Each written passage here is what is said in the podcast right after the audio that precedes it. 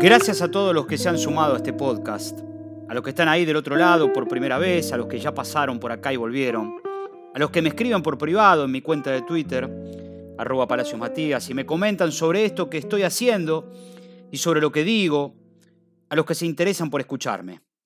Mil gracias, de verdad. Sé que muchos están ahí porque tienen la intención de partir o les da curiosidad saber cómo se hace para emigrar, qué hay que tener en cuenta. Algunos que buscan respuestas o hasta facilidades para emprender un nuevo camino. Hoy en verdad justamente no voy a hablar de las cosas fáciles, porque en verdad, y lo sabemos, ¿no? Nada es sencillo. A ver, hoy me puse a hacer cuentas. Soy de hacer cuentas, cálculos. Lo hacía de chico, muy seguido. Por ejemplo, ¿cuántos partidos vi de Ferro en cancha? ¿Cuántas veces fui a tal cancha? ¿Cuántos días pasaron del último triunfo en tal estadio? Y así seguía. Ese tipo de cosas hacía de chico. Es cierto que con los años uno va perdiendo ciertas costumbres, como esta que cuento, pero hace unas semanas se me ocurrió sumar días. ¿Cuántos días llevaba como inmigrante? Y el número es significativo. Acabo de cumplir mil días fuera de Argentina. Mil días como residente en España. Mil días fuera de mi país. Vieron que siempre los gobiernos cuando asumen se menciona los primeros 100 días de gestión y en algunos casos los mil días también. Esto a la hora de hacer un balance. Así que digamos que iré por ahí. Pasaron mil días de caminar por nuevas calles, de subirme a otros transportes, de conocer parques, ciudades, playas, gente, gente nueva. Mil días también sin ver a mucha gente que quiero, sin recorrer mi barrio, sin ir a mi club. Mil días en los que uno no está allá, pero de alguna manera conecta en distintos momentos.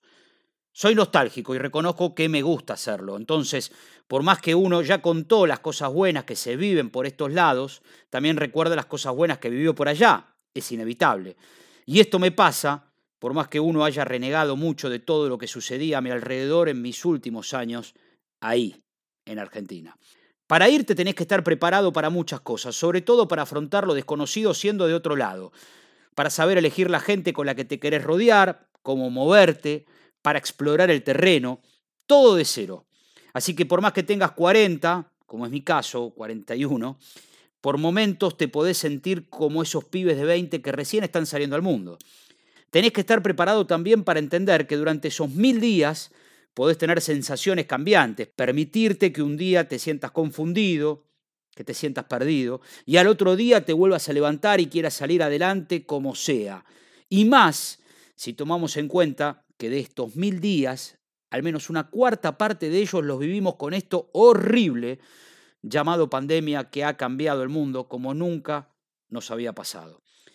Irme y no volver durante mil días me ha hecho más perceptivo.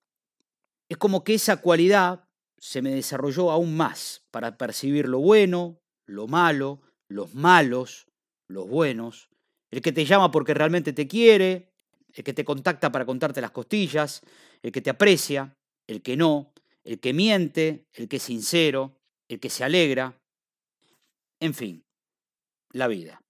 Irse implica también saber que uno va en busca de obtener nuevas vivencias, digamos que va pensando en ganar, ¿no? Pero también debe saber que va a perder. Inevitablemente nos tenemos que preparar para perder. Yo perdí a mi viejo estando acá. Y cuando uno se va a otro país, asume que va a sufrir ese tipo de pérdidas. Lo sabe. Sabe que un día o una madrugada, como me pasó, va a sonar el teléfono y te van a dar la peor noticia. Y no vas a saber qué hacer. Y vas a querer estar ahí, aunque ya no podés hacer nada para evitarlo.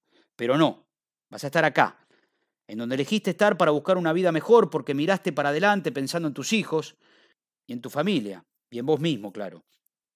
Mi viejo, pese a que ya estaba muy enfermo, fue la persona que mejor entendió la decisión y que vivió mi ida, nuestra ida, durante un año entero, con felicidad, apoyando. Hasta que un día dijo, por él, hasta acá llegué. Y dejó un cuaderno en el que trasladó pensamientos y recuerdos que fue escribiendo y que se encargó, como su última voluntad, que a mí me llegara. Y por eso sus palabras, su apoyo, su amor, expresado en esas hojas, hoy está acá conmigo.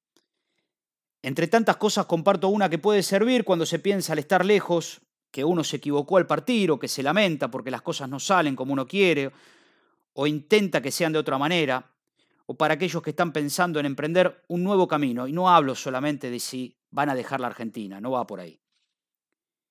Dice en ese cuaderno que no se equivocan los hombres que accionan, los que eligen otro camino para alcanzar sus objetivos. Sí se equivocan aquellos que no se animan a cambiar y por lo tanto jamás lograrán sus anhelos.